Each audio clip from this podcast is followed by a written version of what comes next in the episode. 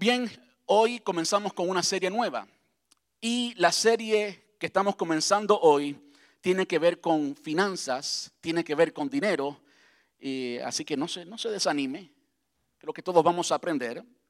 Y le hemos titulado a esa serie Generosidad, Generosidad.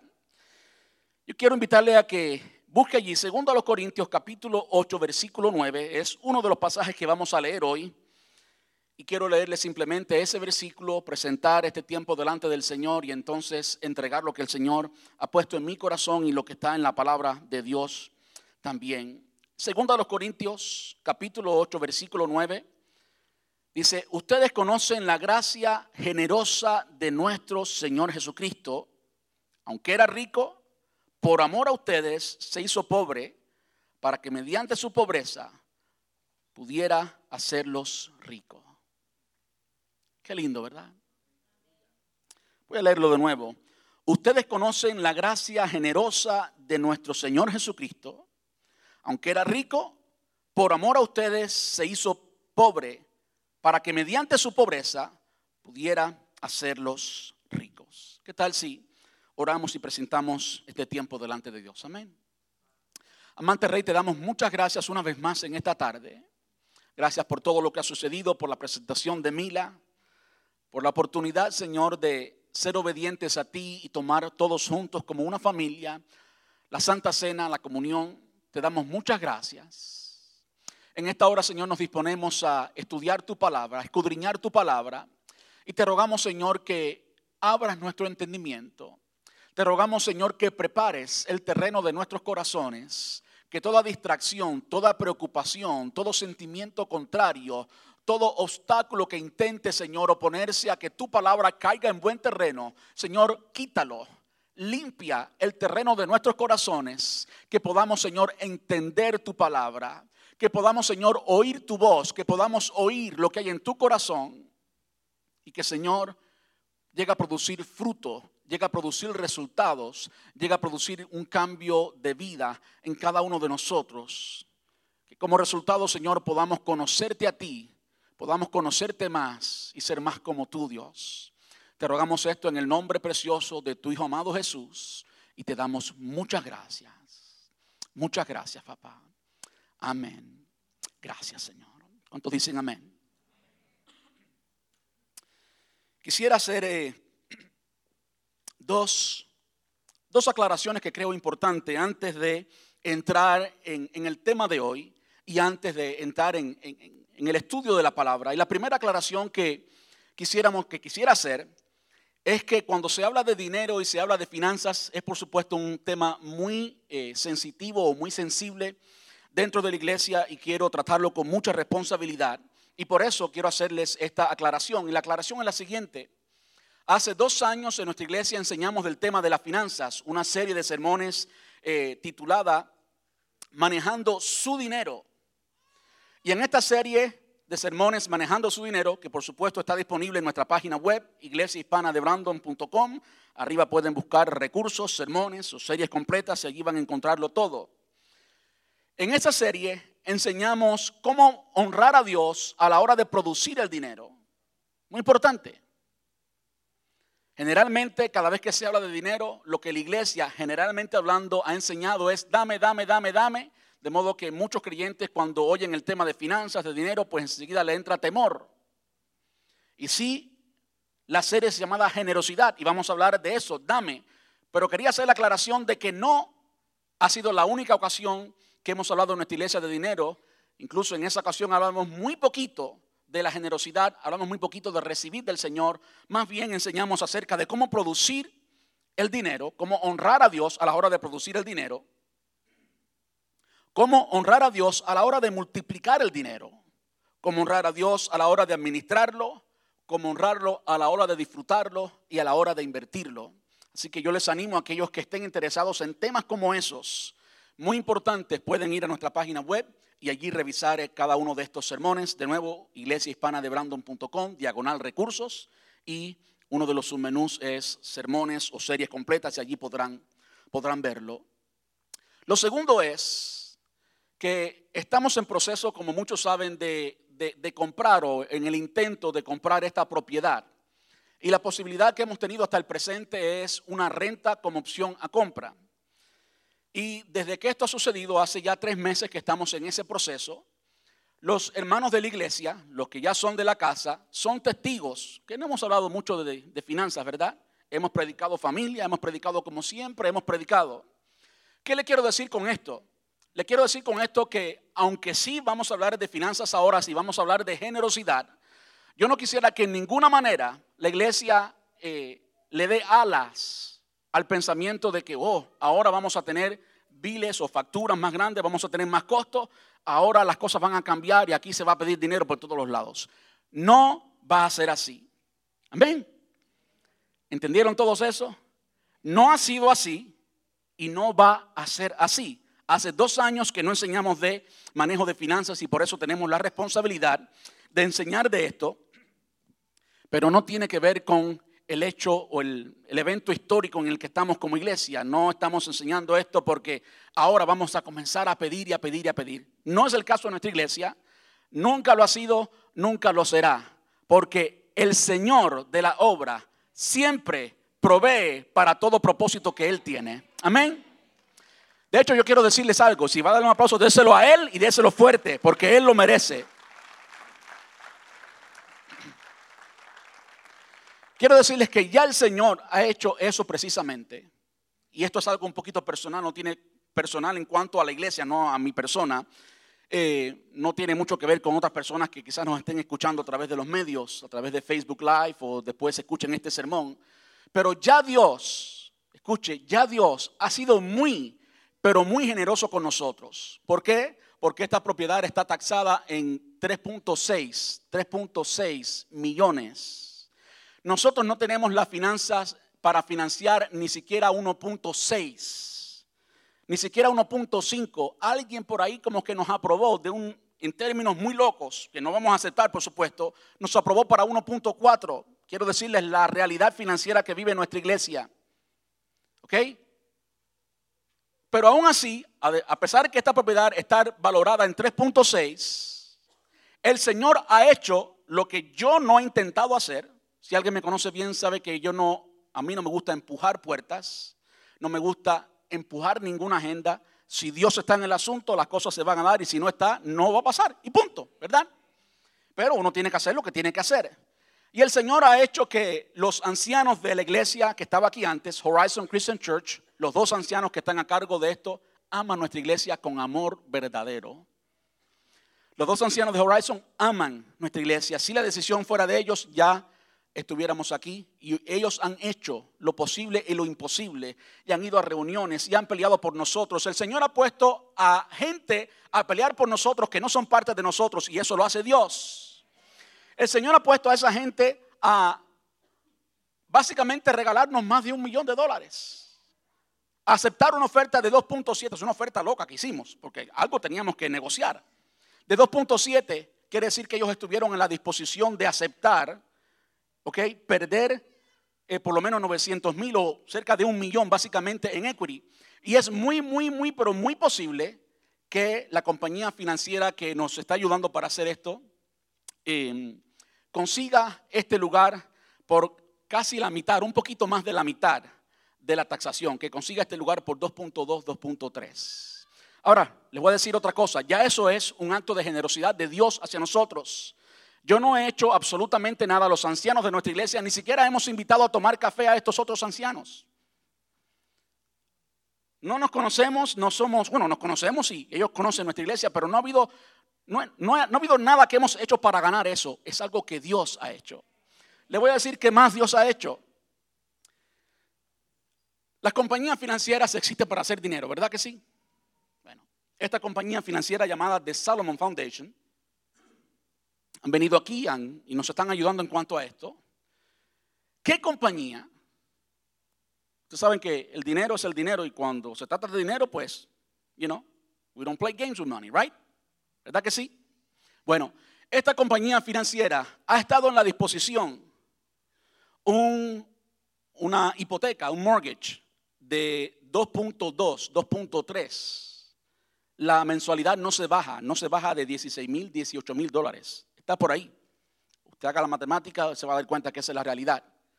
Y esta compañía ha estado en la, disposición de rentarnos este lugar por cerca de 8 mil dólares. A mí, ¿por qué una compañía financiera va a rentarnos una propiedad de 36 mil pies cuadrados, 16 acres, por menos de la mitad de lo que sería la hipoteca? ¿Por qué? Porque esa gente estuviera a disposición de sin conocernos, de sin nunca estar en un servicio, de nunca hacer nada con nosotros, ver el potencial de la iglesia y decir, Dios está aquí, Dios está en el asunto. Entonces, ¿saben qué? Ya Dios ha hecho lo imposible y en Dios confiamos. Yo no tengo necesidad ninguna como pastor de presionar a nadie en ninguna manera para ofrendas para que la gente dé. Amén. Entonces, siéntase tranquilo que ese no es el caso.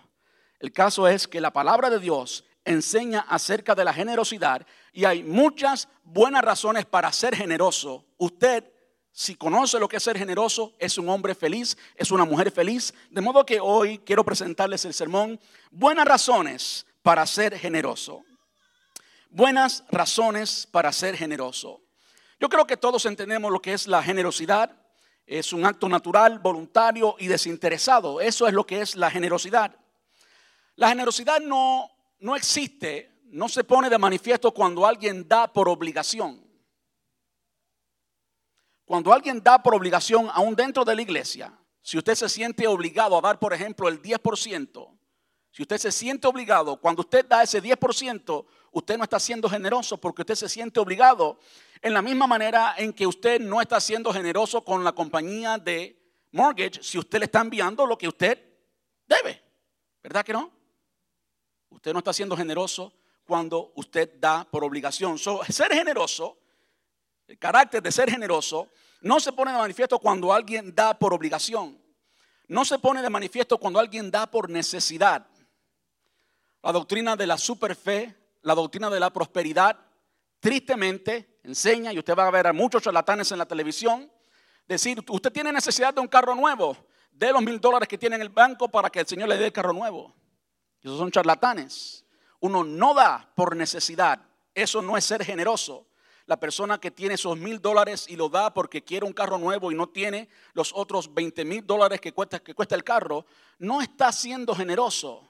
Está siendo engañado, mejor dicho. Alguien no es generoso cuando da como resultado de ser manipulado y alguien no es generoso cuando está intentando, escuche la palabra que estoy usando, cuando está intentando hacer negocios egoístas e interesados con Dios. Es otra forma que usa la doctrina de la superfe y la doctrina de la prosperidad. ¿Verdad? Eh, cuando las personas se, se les insta a que hagan negocios con Dios y existe lo que le llaman la ley de, las, de la semilla y la cosecha. Ahora yo quiero decir algo en cuanto a la ley de la semilla y la cosecha. Eso está en 2 los Corintios capítulo 9. Segundo a los Corintios capítulo 9 está el texto literal donde se habla de la semilla y la cosecha. Yo no creo que se usa correctamente la ley de la semilla y la cosecha, que muchos abusan de estos principios de la semilla y la cosecha. Ahora, entiéndame, el principio que el Señor enseñó, que el apóstol Pablo enseñó a los cristianos en Corinto, en la segunda carta, el capítulo 9, es, es un principio real, es una enseñanza genuina. Es genuino que aquel que es tacaño no espere que Dios le bendiga y que Dios le multiplique. Y aquel que es generoso y que da con abundancia para el Señor, pues puede esperar bendición del Señor. Lo que pasa es que muchos predicadores han sacado esto totalmente de contexto, lo han abusado para sacar el dinero a la congregación. ¿Saben qué? No hay necesidad de hacer eso. Y cuando alguien da intentando hacer negocios interesados y egoístas con Dios, no está dando. ¿Sí o no? Es decir, lo que presentan los que creen en la doctrina de la superfe o la prosperidad es lo siguiente. Si usted pues quiere que el Señor le dé mil dólares, pues usted dé cien para que el Señor le multiplique diez veces, ¿verdad? Y si usted quiere 100 mil, pues entonces dé 10 mil para que el Señor lo multiplique. Y está ese factor de multiplicación en que se insta a las personas a que den con la motivación de recibir. Porque Dios es alguien bueno a la hora de regresar lo que uno le ha dado. El problema con, esa, con ese punto de vista es la motivación es la razón por la cual la persona está dando. La persona no está dando, la persona está siendo egoísta, la persona está queriendo recibir más y está tratando, intentando usar a Dios como una maquinita multiplicadora automática. Pero Dios es el rey del cielo y de la tierra. Él no tiene ninguna obligación de tomar tus 100 dólares y tomar tu intención sucia y multiplicarlos para que tú te seas más rico. Eso es mentira. No le crean nunca a ninguno de esos predicadores que prometen eso porque eso no es la verdad de la palabra de Dios. Ahora, dicho esto, el principio de la semilla y de la cosecha es un principio válido con la motivación correcta. Cuando uno da, yo creo que la palabra es dar.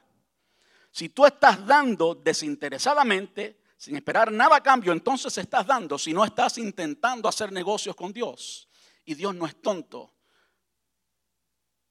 Tú no tienes que convencer a Dios para que Él quiera multiplicar tu dinero y tus finanzas. Ya Dios, si tú tienes un corazón puro, si tú sabes cómo manejar las finanzas, si tú practicas los principios bíblicos de manejo de finanzas, ya Dios quiere bendecirte. Tú no tienes que comprarlo, es imposible comprarlo, es imposible torcerle el brazo a Dios con 100 dólares más o con 100 dólares menos.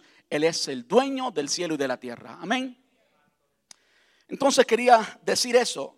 Alguien verdaderamente generoso sabe dar. Las personas generosas saben dar. Hay una forma correcta de dar y hay una forma, hay formas incorrectas de dar. La persona generosa sabe, conoce dar. La persona generosa lo hace con conocimiento y con convicción. Da por las razones correctas y en la forma correcta. Da con alegría y con gran satisfacción. Lo hace con libertad y en amor. Y eso son simplemente observaciones mías en cuanto a aquellos que son caracterizados por la generosidad. Es lo que yo personalmente creo de todo esto. Eh, finalmente, la generosidad se puede y se debe aprender. Yo creo que es una de las cosas que nuestra cultura debe aprender. En América, en Estados Unidos, la generosidad es natural. Yo creo que muchos de nosotros llegamos a este país, yo soy cubano, llegué aquí con 17 años, ya era un hombre, yo no sabía lo que era tips, lo que eran propinas. Bueno, sabía el concepto de propinas, pero en Cuba pues eh, no, es algo que se practica. Quizás hay personas que ya tienen una cultura generosa y pues lo practicaban. Bueno, yo en Cuba nunca tuve ni siquiera la oportunidad de, usar muchas veces tips, porque muchas veces pues no compraba nada, ¿y no? no había con qué comprar, ¿qué te iba a dar? y cuando llegamos a este país, la primera vez que fuimos a un lugar y nos cobraron el 15% como que impuesto, como que a la fuerza de tips. Hmm. Cuando comenzamos a ver los, los taxes nomás en, en, las transacciones cuando uno compra, no sé cómo es en su país, en Cuba pues, si son 15 dólares es 15.0, no es 15 tanto, no. Pues todos venimos acá y chocamos con la cultura generosa que hay en América, se promueve el mismo sistema económico, promueve a que uno dé. ¿Verdad que sí? Yo creo que algo que debe cambiar en nuestra cultura es eso. Es necesario que nosotros como latinos aprendamos no de la cultura de América, porque la cultura de América en cuanto a la generosidad está basada en la palabra de Dios. Es por eso que en el dólar y en las, monedas dice, in God we trust. Y el cuarto sermón de esta serie tiene que ver con eso, confiando en Dios a través del dinero, de las finanzas. Pero la generosidad es algo que se puede y se debe aprender. Entonces yo les animo a que abramos el corazón y miremos de la palabra de Dios razones, razones bíblicas, genuinas de Dios para ser generosos. Amén. Yo quiero hablarles hoy de cuatro razones y lo haré muy rápido por cuestiones de tiempo. Hemos hecho algunas cosas en nuestro servicio que no siempre hacemos. La primera razón que nos debe motivar a ser generosos es una razón que va a cambiar nuestro carácter y debe cambiar nuestro carácter, debe cambiar el carácter de todo cristiano. Y tiene que ver con ser como Dios. ¿Por qué tú quieres ser generoso? Porque tú no puedes conocer a Dios y tener intimidad con un, intimidad con un Dios generoso y continuar siendo un tacaño. No puedes tener intimidad y conocer verdaderamente a un Dios generoso sin que esa generosidad de Dios afecte tu vida y te convierta a ti en una persona generosa. Mire lo que el apóstol Pablo fue lo que leímos al principio, le dice a los cristianos en Corinto. Y si usted quiere, aprovecho la oportunidad para decirles esto, si usted quiere aprender lo que es generosidad bíblica, vaya a 2 los Corintios, capítulos 8 y 9. Yo he leído estos capítulos, más de estos versículos, estos dos capítulos, más de más de 10 veces fácilmente. Yo soy lento para aprender, tengo que leer muchas veces la misma cosa para captar la idea. Y me ha tomado leer estos capítulos muchas veces. Repito, si usted quiere aprender generosidad bíblica, léase tantas veces sea necesario. Segundo a los Corintios capítulos 8 y 9. Yo estoy leyendo en el capítulo 8 de la segunda carta, el versículo 9, dice, ustedes conocen la gracia generosa de nuestro Señor Jesucristo Escuche, la gracia. Usted sabe lo que es gracia, es favor inmerecido. Esa es la traducción de gracia. Usted, Pablo le está diciendo a esta iglesia, usted conoce las tantas cosas que tú no mereces que el Señor te ha dado. ¿Cuán generosa es la gracia del Señor? Ustedes conocen la gracia generosa de nuestro Señor Jesucristo, cosas que no te ganaste, pero las has recibido de Dios y son muchas. Todos en esta habitación, no importa nuestra condición de salud y nuestra condición financiera, hemos sido beneficiarios de la gracia generosa del Señor Jesús, porque si usted no ha sido, es porque no se ha dado cuenta, porque usted ya lo es. Amén. Aunque era rico, por amor a ustedes se hizo pobre, para que mediante su pobreza pudiera hacerlos rico y pudiéramos gastar horas hablando de ese pasaje como el Señor Jesús dejó el cielo, dejó la tierra. Vamos a verlo ahora cuando el apóstol Pablo le escribe a otra iglesia, la, iglesia que estaba en Filipos, Filipenses capítulo 2. Animo que vaya allí si lo tiene en su Biblia. Filipenses capítulo 2, versículos del 5 hasta el 7. Yo sé que muchos de ustedes se lo conocen en la versión Reina Valera, yo se lo quiero leer, leer perdón, en la versión nueva traducción viviente.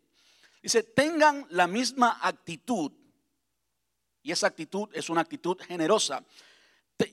Eh, no solamente generosa, sino también de humildad. Tenga la misma actitud que tuvo Cristo Jesús. Aunque era Dios, no consideró el ser igual a Dios, que, que el ser igual a Dios fuera algo a lo cual aferrarse.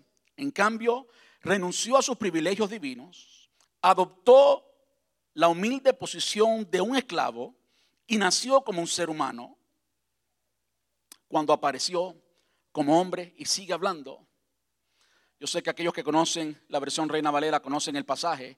Haya pues en vosotros este mismo sentir que hubo también en Cristo Jesús, el cual siendo en forma de Dios no estimó el ser igual a Dios como cosa que aferrarse, sino que se despojó de sí mismo tomando forma de hombre y en la forma de hombre se hizo esclavo, esclavo hasta la muerte. Dígame usted si eso no es generoso.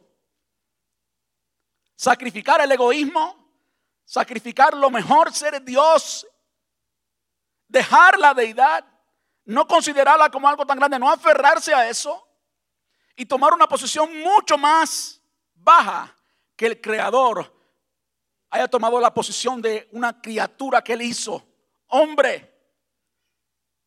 Eso es un acto de generosidad. Dejar mucho para entregar todo, entregar todo, eso es ser generoso. ¿Por qué usted quiere ser generoso? Para ser como Dios. Para ser como Dios. Les quiero cantar una canción de Marcos Witt.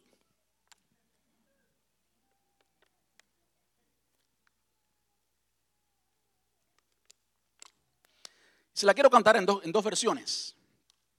La versión original, la versión del generoso y la versión del tacaño. Vamos a ver si mi garganta me ayuda porque está un poco afectada. Si usted sabe la canción, puede cantarla conmigo. Dice, de gloria en gloria te veo, cuanto más te conozco, quiero saber más de ti. Mi Dios, cual buen alfarero, quebrántame, transfórmame, moldéame a tu imagen, Señor. Y ahora dice, Quiero ser más como tú, ver en la vida como tú, saturarme de tu espíritu y reflejar al mundo tu amor. Los que la saben, los que la cantaron, quiere decir que son cristianos por muchos años. Son cristianos viejos. Esa es la versión original. Ahora le voy a cantar la versión de Tacaño. De gloria en gloria te veo, con la excepción de cuando te entregaste en la cruz. Cuanto más te conozco, quiero saber más de ti. Menos eso de ser generoso. Mi Dios, cual buen alfarero, quebrántame, transfórmame, Sin tocar mi bolsillo. moldéame a tu imagen, Señor. Sin eso de entregarlo, sin sufrimiento, sin, que, sin que tenga que dar nada a la iglesia ni a nadie, porque mi dinero es mío. Quiero ser más como tú, Pero no toques mi dinero, Señor. ver en la vida como tú, Pero no a las finanzas. saturarme de tu espíritu Menos cuando me convence a dar. y reflejar al mundo tu amor. Es imposible amar a Dios y no demostrarlo a través de las finanzas. ¿Se da cuenta? La primera razón por la cual queremos ser generosos es porque queremos ser como Dios. Queremos ser transformados, queremos parecernos más a Él. Y Dios es un Dios generoso. No podemos conocer personalmente a un Dios generoso y al mismo tiempo continuar sin ser generosos, continuar siendo mezquinos con el Señor.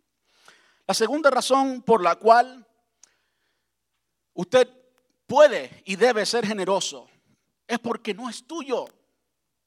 El dinero no es tuyo. Yo sé que la iglesia ha enseñado mucho a dar el 10% del Señor y el otro 90% es tuyo. Pero yo quiero decirle que eso no es así. Lo que la palabra de Dios enseña es lo que está en el Salmo 24. Dice, de Jehová es la tierra y su plenitud, el mundo y los que en él habitan. Dígame usted si su dinero se quedó fuera de eso. De Jehová es la tierra y su plenitud. Todo. El mundo y los que en él habitan. Si tú eres de Dios, cuanto más tus finanzas. ¿Verdad que sí? Primero los Corintios capítulo 6, versículos del 9, del 19 al 20. La segunda parte del versículo 19 dice, ustedes, y le está hablando por supuesto a los cristianos, a la iglesia, primero los Corintios 6, 19 y 20, la segunda parte del 19. Está hablando de cómo nuestro cuerpo es para bendecir y agradar al Señor, no para otras cosas. De eso está hablando, ese es el contexto. Y en ese contexto dice, ustedes no se pertenecen a sí mismos. Ustedes no son dueños de ustedes mismos. Porque Dios los compró a un alto precio. Por lo tanto, honren a Dios con su cuerpo. Una segunda razón por la cual usted quiere ser generoso es porque usted entiende, escuche esto, usted entiende que su dinero no es suyo. Más bien una, una cosmovisión más bíblica acerca de las finanzas y el dinero que administramos es que somos administradores de la multiforme gracia de Dios, incluyendo los dones y los talentos, incluyendo la capacidad, incluyendo el tiempo. ¿Quién de ustedes pues se convirtió a raíz de su esfuerzo en la persona que produce todo? Yo sé que muchas personas arrogantes podrán decir, sí, yo fui a la universidad, yo hice esto, tú no sabes cuántas horas de estudio, tú no sabes hasta ahora cuánto trabajo. Sí, pero todos los días tienes vida para hacerlo y quien te dio la vida es el Señor. Todos los días respiras oxígeno que no produciste y quien te lo dio es el Señor. Todos los días tu cuerpo eh, consume el, la luz del sol, la vitamina D. ¿Y quién te da eso? El Señor. Todos los días tú tomas agua y tú nunca has producido agua. Quien te da el agua es el Señor. Y tu cuerpo está compuesto un gran por ciento por agua. Todos los días tú estás usando, aunque haya sido a la universidad, la inteligencia que te dio quién? Te la dio Dios. Todos los días tú estás allí en el trabajo y las 24 horas que tienes, ¿quién te la dio? Te la dio Dios. Por lo tanto, no es tuyo. No somos nada. La palabra enseña que el hombre es como la hierba del campo que hoy es y mañana deja de ser. Y la perspectiva bíblica en cuanto a los bienes materiales es que son nada. Nosotros físicamente somos nada. Eso nos pone así pequeño, ¿verdad? La palabra enseña que el dinero le sale alas. Y díganme ustedes si le sale alas o no. Un proverbio que lo dice así literalmente, no recuerdo ahora cuál proverbio es. So, una razón por la cual usted quiere ser generoso y no querer empaquetarse todo es porque no es suyo. La tercera razón es una razón que tiene que ver con el beneficio personal, no material. El beneficio personal, no material. Usted sabe cuando alguien es gobernado por el dinero, el dinero es el Dios de este mundo. Eso lo dijo. Nadie puede escuche las palabras del Señor Jesús, nadie puede servir al dinero y servir a Dios. Nadie puede servir al dinero y servir a Dios. Nadie puede tener dos amos. Tienes uno o tienes el otro. Y tristemente, aún dentro de la iglesia, el dinero gobierna la vida de muchos en la iglesia. No podemos servir al dinero y al mismo tiempo ser útiles, ser fieles sirviendo al Señor. Eso lo dijo el Señor mismo. Para resumir las tantas cosas que tengo aquí, segundo a los Corintios capítulo 9, versículo 7, les dije que segundo a los Corintios 7 y 8, perdón, 8 y 9, son clave para entender la generosidad bíblica. En este versículo es el versículo que está detrás del sobre que ustedes usan para dar la ofrenda, o que usamos para dar la ofrenda. Aunque yo a veces la doy en el cheque y no uso el sobre. Y es cada uno, yo lo estoy leyendo en la nueva traducción viviente, cada uno debe decidir en su corazón cuánto dar. Y no den de mala gana, ni bajo presión, porque Dios ama a la persona que da con alegría. Estoy hablando del beneficio personal no material. ¿Por qué tú quieres ser generoso? Porque hay un beneficio interno que vale mucho más que el beneficio externo de tener plata, de tener economía, y es, es ser amado por Dios. Es ser una persona generosa. Por favor, examínese usted mismo, examine las personas que usted conoce. Usted no va a conocer a una persona tacaña, aunque sea millonario, porque hay muchos millonarios tacaños. No va a conocer a uno que sea feliz. El dinero no hace feliz a nadie. Cristo hace feliz. El dinero no hace feliz a nadie. Pero este pasaje, segundo los Corintios 9, 7, dice, porque Dios ama al dador alegre. Y es importante que usted entienda eso. ¿Cómo es eso, pastor, si Dios ama a todo el mundo? Dice Juan 3, 16, porque de tal manera amó Dios al mundo que dio a su Hijo unigénito para que todo aquel que en él cree no se pierda, más tenga vida eterna. Y el Señor ama a todos. Eso que dice segundo a los Corintios que él ama al dador alegre, no hace ninguna diferencia para aquel que no es un dador alegre, porque al final él ama a todos. Un, análisis lógico, ¿verdad? Un análisis lógico cuando lo leemos en español, pero es un poquito ignorante al mismo tiempo. Hay un libro que recomiendo que ustedes lean de R.C. Sproul, R.C. Sproul, que es titulado El amor de Dios. El amor de Dios no es igual para el creyente como para el no creyente. Y el amor de Dios por los creyentes no es igual. Ah, pastor, ¿qué está, está diciendo usted que el Señor tiene niños lindos? Que el Señor tiene favoritismo. La palabra enseña que el Señor no tiene favoritismo. Sí, el Señor no tiene favoritismo. Pero tú crees, sea lógico, en el mismo razonamiento que el Señor le dio. ¿Usted cree que el Señor tiene la misma relación con alguien que le habla todos los días y que le sirve con todo el corazón? ¿Que el Señor siente lo mismo por esa persona que por un creyente que se convirtió y quiere vivir más en el mundo que en la iglesia? No. I'm sorry. El Señor no ama así. Hay un hay, hay, ciertas palabras que se traducen como amor, como es filos. Filos es el amor familiar. Está el amor eros, el amor erótico. Y está ágape, que es el amor de Dios. Y Dios ama el amor ágape a todas las personas. Eso es lo que dice Juan 3:16, que Él amó al mundo, a todos. Dios ama al pecador, lo ama. Claro que lo ama. Pero hay una relación que Dios tiene única con hijos, incluso no con todos los hijos. ¿Eh? Y amó Dios a David. ¿Por qué amó Dios a David? ¿Quiere decir que no amaba a los hermanos de David, los hijos de Leví? Sí, los amaba. Pero David tenía algo diferente. David con el arpa cuando era un niño comenzaba a cantarle a Dios. David conoció al Señor, le entregó su vida al Señor. Había una relación de amor, había una relación de afecto con Dios, entre Dios y David. David entendió y practicó el primer mandamiento, amarás, amarás al Señor tu Dios con todo tu corazón, con toda tu alma y con todo tu entendimiento. Y no, no todos los cristianos aman a Dios con toda su alma, con toda su mente, con todo su entendimiento y con todo el bolsillo. No, perdón, eso del bolsillo no lo dice. No. ¿Qué está diciendo el apóstol Pablo aquí cuando dice que Dios ama al dador alegre? Dios ama.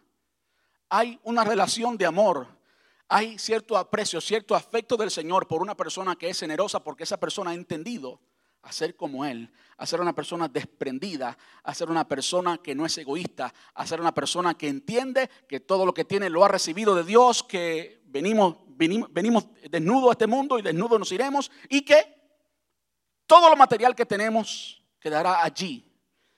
El reino de Dios no consiste en comida ni bebida, que la vida del hombre no se mide por los bienes que posee, como dijo el Señor Jesús. Alguien que entiende eso, de repente comienza a ser una persona generosa, una persona que da con alegría, no por necesidad, que le place dar. Y ese es el beneficio personal no material. ¿Usted ha visto a la persona que, que es tacaña? Con una amargura tremenda y una cara más larga que un pepino. Yo no quiero ser así.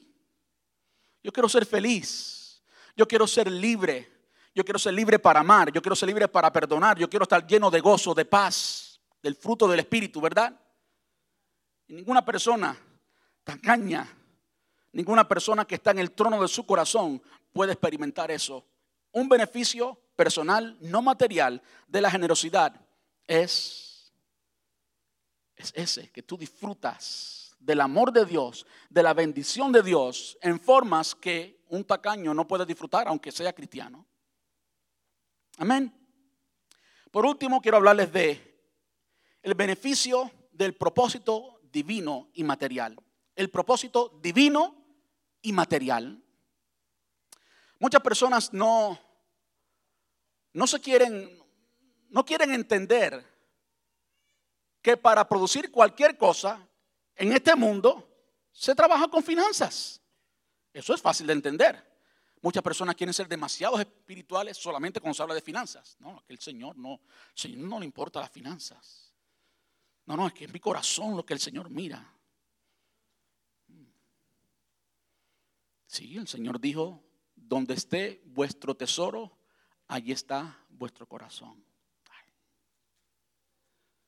Se lo voy a decir en un español actual versión Alain López del 2018.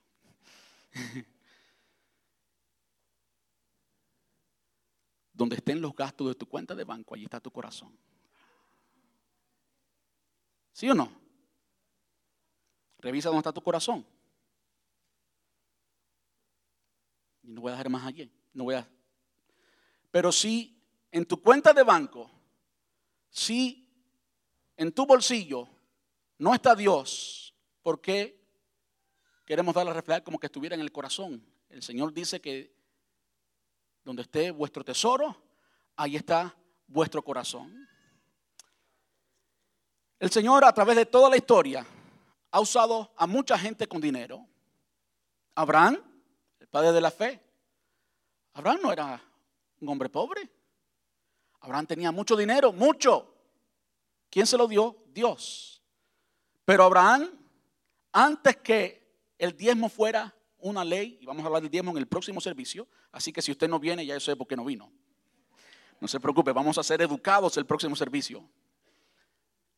Pero sin que nadie le dijera a Abraham nada, él quiso. Fue una ofrenda, no fue el diezmo como ley, fue una ofrenda. Honraré al Señor con el 10% de todo porque Él ha sido tan bueno. Él fue y ofreció sus diezmos a Melquisedec. Y a lo largo de toda la historia usted va a ver tantas personas usadas por Dios que reconocieron al Señor con su dinero. En el Nuevo Testamento hubieron muchas personas que sirvieron al Señor con su dinero. Está José de Arimatea, por ejemplo, para hablarles de uno de los primeros, aquel que enterró al Señor Jesús o proveyó para que el Señor Jesús muriera como rico. Aunque nació como pobre, murió como rico, físicamente hablando, porque eh, José de Arimatea pues entendió y puso sus finanzas allí.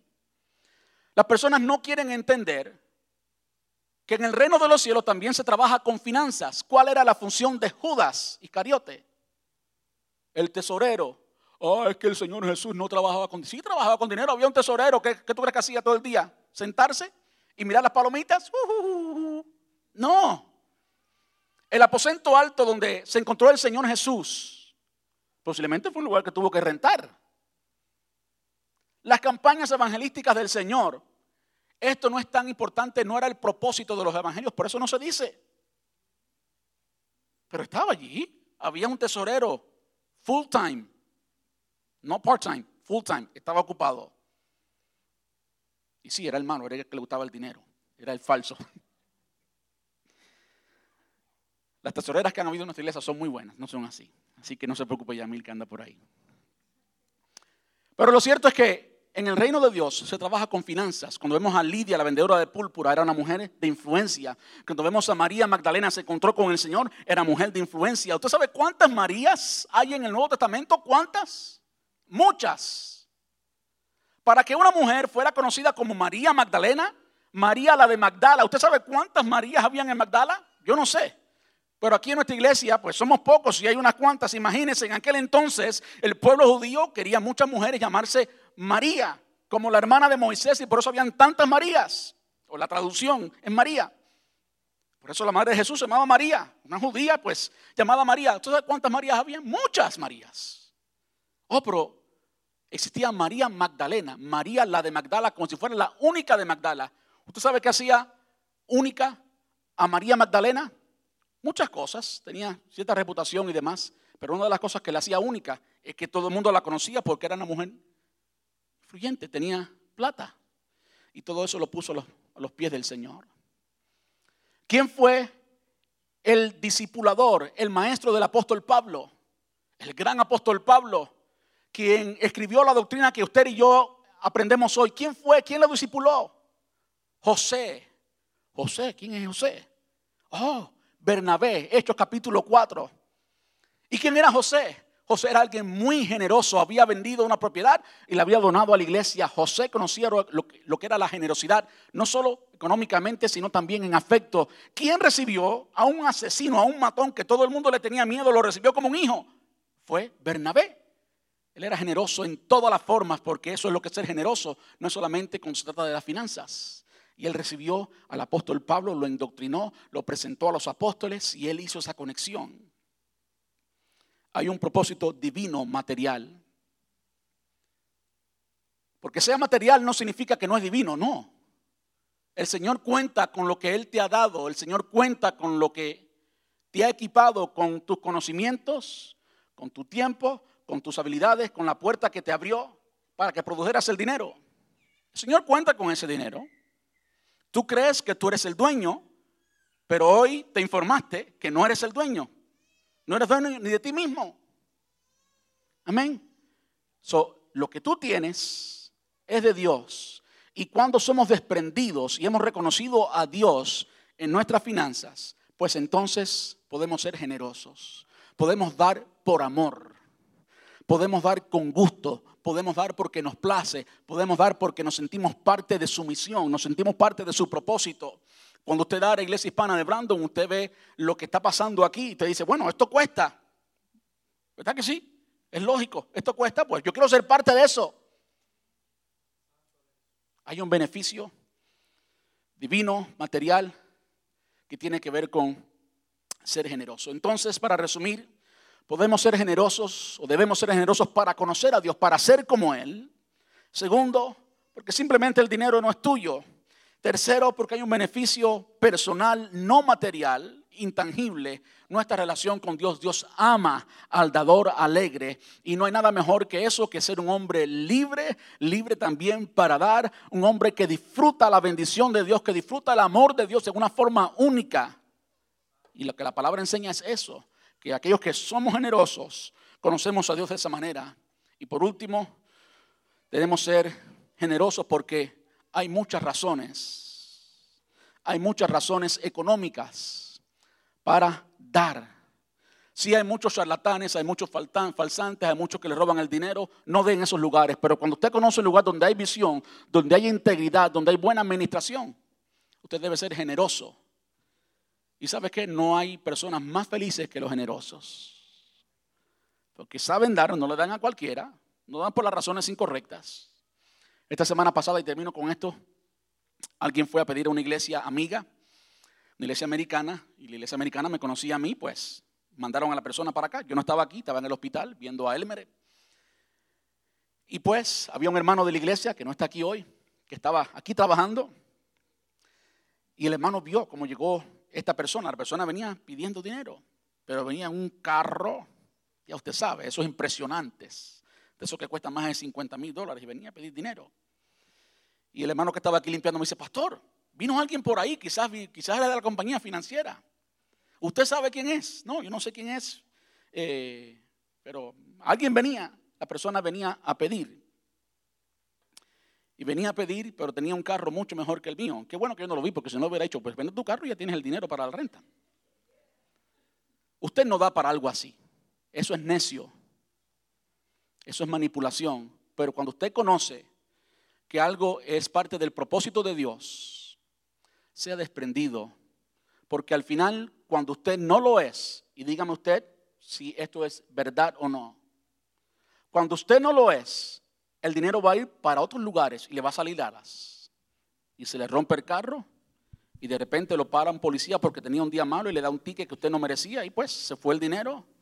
Y cuando viene a ver todo lo que usted hizo, se fue a otro lado porque usted, pues, quería el dinero para usted.